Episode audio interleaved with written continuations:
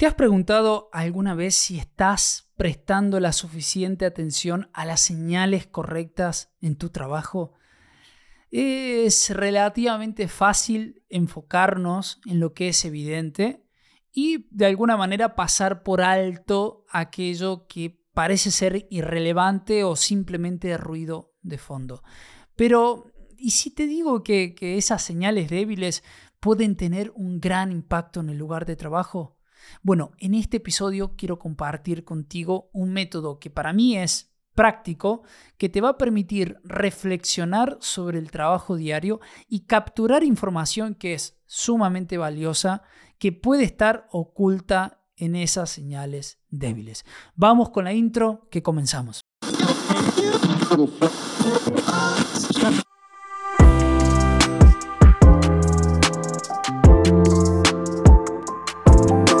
Hola a todos, mi nombre es Sergio, bienvenidos a todos al podcast ErgoHop Comprender el Trabajo para Transformarlo. Si esta es la primera vez que me escuchas, gracias, de verdad, gracias por seguir ahí tan pendiente y apoyar a este, a este proyecto. Como hacemos todos los episodios y apalancándonos un poquito de las herramientas de Spotify, quiero hacerte una pregunta abierta que me gustaría que me respondas una vez que finalices el episodio de referencia. La pregunta que te traigo para ti hoy es, y creo que prestes mucha, mucha atención, quiero preguntarte si estás enfocado en las señales fuertes y pasando por alto las señales débiles que pueden tener un gran impacto en el lugar de trabajo. Es decir, quiero saber si estás prestando más atención a aquello que es grande, fuerte, y si estás pasando por alto por tener ese enfoque, esas señales que son más tenuas, que son más débiles. Quiero que compartas tus experiencias y pensamientos, por supuesto, en la sección de comentarios de este episodio. Bueno, para entender un poco mejor este, este concepto de, señales débiles, podemos pensar en cómo estamos programados en realidad para, para prestar atención. Es decir, nuestra tendencia básica es enfocarnos solo en aquello que es inusual, en aquello que es fuera de lo común. Y por supuesto nos olvidamos de lo que es habitual y común en nuestro día a día. Pero claro, lo paradójico de todo esto es que resulta que estas señales débiles, que pasan desapercibidas porque están por debajo de, digamos, del umbral de informes o de gravedad, son precisamente estas señales débiles las que representan la rutina del trabajo habitual y algo no menos importante, las compensaciones de desempeño que hacen los trabajadores. Entonces quiero proponerte que exploremos formas, si se quiere, más efectivas de gestionar los sistemas. Ya no alcanza, ya no basta con enfocarnos solo en las señales fuertes, sino que también debemos prestar atención a las señales débiles. ¿Y sabes qué?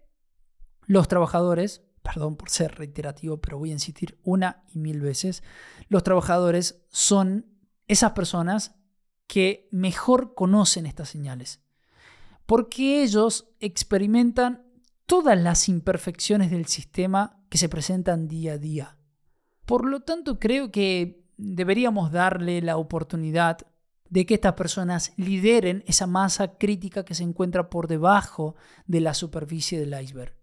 Darles la oportunidad de a estos trabajadores de liderar, escucha bien, de liderar la comprensión y gestión de la adaptabilidad del trabajo diario porque eso nos va a permitir a nosotros aprender y identificar esas señales que están ocultas en los sistemas complejos, turbulentos. Recuerda eso. Este enfoque que te propongo es diferente al típico enfoque que es, bueno, voy a encontrar algo y lo voy a intentar arreglar. Este enfoque es diferente porque aquí lo que yo te propongo es que encuentres algo, que lo entiendas, que busques comprenderlo, que aprendas y que mejores. Es totalmente diferente el enfoque que te traigo hoy en este episodio. No quiero que salgas al campo a encontrar esas fallas o encontrar lo que sale mal e intentar arreglarlo automáticamente con una gran cantidad de planes de acciones. Muchas veces esa persona que encontraste sin querer queriendo, estoy seguro, se llama trabajador, operador de primera línea. E intentas arreglarlo con un montón de capacitación, poniendo más y más restricciones que lo único que hacen es complicar la adaptabilidad que tiene que hacer ese trabajador frente a la tarea que ejerce. Lo único que quiero es que en este enfoque encuentres, entiendas, aprendas y que por supuesto mejores tus sistemas. Estoy seguro de que estás de acuerdo en que necesitamos métodos que apoyen este aprendizaje y transformación. Ya no necesitamos más la forma de ver a la seguridad de manera tradicional. Nuestro mundo es complejo, nuestro mundo ha evolucionado, pero como siempre te digo, no lo ha hecho de la misma manera la seguridad. Por eso, para no dejarlo solo en, en palabras, quiero ayudarte en este proceso. Quiero presentarte un método práctico que lo vamos a llamar reflexión del trabajo diario. Este método implica reflexionar, por supuesto, antes y después del trabajo. ¿Con qué idea? Bueno, para que aprendas más sobre esas señales débiles y busques mejorar continuamente en tu trabajo diario. Pero es importante destacar lo siguiente. Este método que parece ridículo, sencillo, nada extravagante y nada del, no sé, de un método de la NASA, quiero destacar que este método de reflexión de trabajo diario que propongo tiene que ser dirigido por el trabajador. Insisto, esto es un método que tiene que ser dirigido por el trabajador y la organización debe apoyar esta actividad con el claro propósito de que vamos a recopilar información operativa, inteligencia operativa, a partir del compromiso y la narrativa de las primeras historias que generan esos mismos trabajadores. Es decir, ¿qué se va a buscar con este método? La idea es que ese trabajador pueda reflexionar. Lamentablemente, a veces no lo hacemos. La autorreflexión no existe. Si no hay autorreflexión, no hay aprendizaje. La vorágine del día a día hace que no tengamos ni tiempo de reflexionar de absolutamente nada. Entonces, la idea es que ese trabajador pueda reflexionar acerca de qué? Acerca de la variabilidad del desempeño humano y que pueda capturar la forma en la que se lleva a cabo ese trabajo exitoso. Quiero que ese trabajador reflexione sobre esos parámetros complejos que tiene la tarea, donde él busca adaptarse constantemente. Y después quiero que la organización recopile esa información para analizarla, para revisarla, para generar planes de acciones, retroalimentación, que es muy importante también. Pero cuidado con esto, porque siempre entendemos y lo hemos discutido a lo largo de diferentes episodios que damos por asentado que tenemos el significado de muchas palabras, ¿no? O sea, creemos intuitivamente lo que significa cultura de seguridad, creemos intuitivamente lo que significa seguridad. Sin embargo, pocas veces o rara vez nos detenemos a preguntarnos realmente qué es lo que significa. Entonces, cuando yo te digo que tenés que hacer una reunión de reflexión antes de iniciar el trabajo y después de hacer el trabajo, ¿qué es lo que entendés? ¿Qué significa una reunión de este tipo para tu organización? Bueno, comúnmente saben qué es lo que pensamos y me gustaría que me digas si pensás así o no. Pero si yo te digo, vamos a hacer una reunión de pretrabajo y post-trabajo, y vos me decís, bueno, entonces la idea de esto que me propone Sergio es reunir a la gente, reunir a los participantes, al comienzo y al final del día para discutir de alguna manera lo que se hizo bien, lo que el equipo se equivocó y bueno, a partir de ahí identificar áreas en las que nosotros necesitamos mejorar. Y este es el pensamiento clásico de cómo imaginamos este tipo de reunión, ¿no? Pero si lo pensamos de esta manera, de esa misma manera que te acabo de describir, creo que estaríamos discutiendo el desempeño de las personas. Estaríamos discutiendo si el desempeño de esas personas fue bueno o fue malo. Y lo que necesitamos hacer de forma diferente para corregir ese comportamiento. Y ese no es el propósito de esta reunión. No quiero que discutas si el desempeño que acaba de ajustar o, cómo varió el desempeño de esa persona, producto de factores subyacentes, y que evalúes cómo si, si ese comportamiento es bueno y malo, porque ese tipo de, pensamiento coloca toda la carga emocional, operativa, sobre la persona y no sobre la organización termina siendo una reunión donde vamos a no vamos a discutir las debilidades de la organización, sino que vamos a seguir poniendo más y más carga sobre las personas. Lo que va en contra de esta idea, claramente va en contra de la idea del aprendizaje operativo.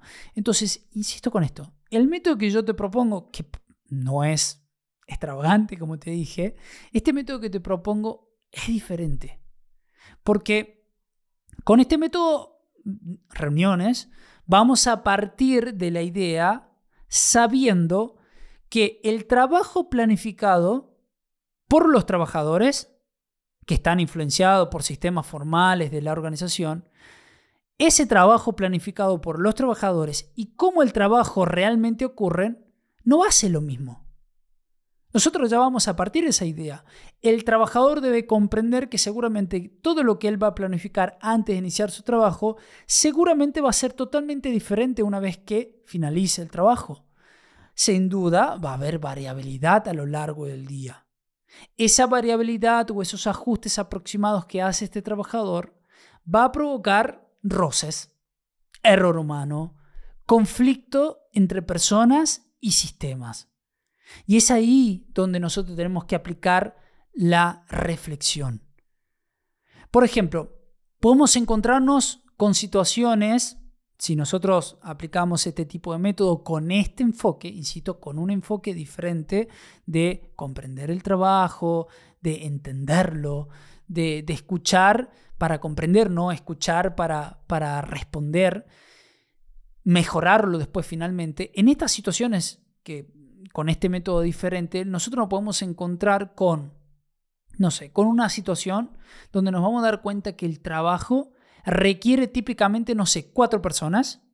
Y en ese momento, o sea, yo planifiqué que tenía que haber cuatro personas y en ese momento solo había dos personas disponibles. O podemos llegar a la situación de encontrar que un equipo o una herramienta no está disponible podemos encontrarnos en la situación, o sea, me lo invento, de que se entregó un producto equivocado. No sé, también algo que, ha pasado y que lo he visto es que la máquina se rompió, se averió el día anterior y fue cambiada por otra máquina que se regula con parámetros, parámetros totalmente diferentes a lo que comúnmente ese operador a lo mejor regulaba. A ver, la lista puede ser interminable, eso está claro. Y los trabajadores deben afrontar día a día esos conflictos. De alguna manera, acá hay una terminología que es muy conocida por estos líderes intelectuales, como por ejemplo Todd Conklin, de alguna manera los trabajadores se las deben arreglar para superar los obstáculos que se presentan.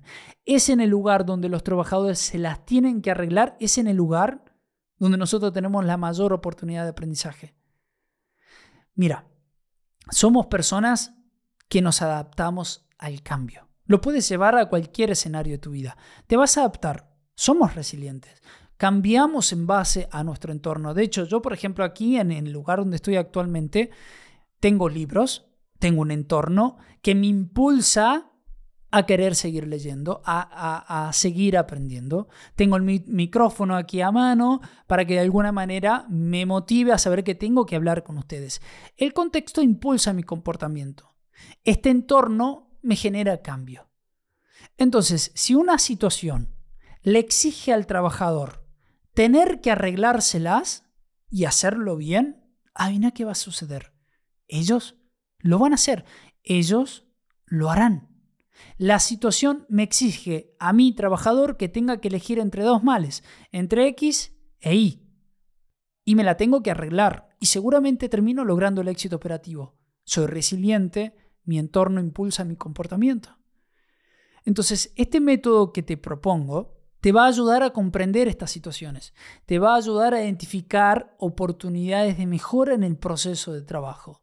Este método sencillo, perspicaz, con una mentalidad diferente, te va a ayudar a identificar las señales débiles de tu organización. La idea de, detrás de este, de este método mm, o reunión de pre y post trabajo es que los trabajadores se tomen un momento para reflexionar sobre su día, que identifiquen ellos mismos de forma consciente dónde se las tuvieron que arreglar para superar obstáculos que fueron imprevistos. Algo que es parte de la realidad diaria del trabajo. Pero sin embargo, y ya casi para terminar, es importante destacar, y, quiero, quiero que prestes mucha atención a esto que te voy a decir, es importante destacar que no se le, no, no se le está pidiendo que juzguen lo que es correcto o incorrecto.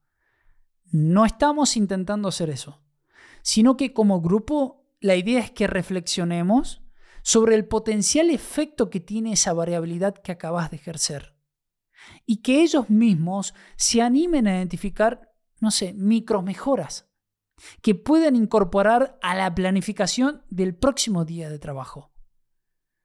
Fíjense lo interesante que esto. No vamos a hablar del desempeño propiamente dicho que tiene esa persona, si es bueno, malo o feo. No vamos a jugar si es correcto o incorrecto, sino que vamos a reflexionar juntos sobre el potencial creíble que tiene ese ajuste por desempeño que acabo de hacer. Y ver de qué manera yo lo puedo mejorar e incorporar en una siguiente planificación, para que la brecha entre lo que yo planifico y lo que finalmente sucede sea cada vez más corta. Y eso sí, este, este proceso no tiene por qué realizarse necesariamente al final del día. No, es decir, sino que se puede, se puede usar en un intervalo regular, no sé, después del último descanso del día, por ejemplo. Lo importante es convertir esto en algo que sea una rutina normal para que ustedes puedan aprender del trabajo diario. Creo que aprender de esta manera, y estoy seguro que vas a estar de acuerdo conmigo, tiene beneficios. Y son beneficios significativos. Aquí no tuvimos un accidente. Nosotros aquí tuvimos la gran oportunidad de ver de forma temprana problemas de seguridad.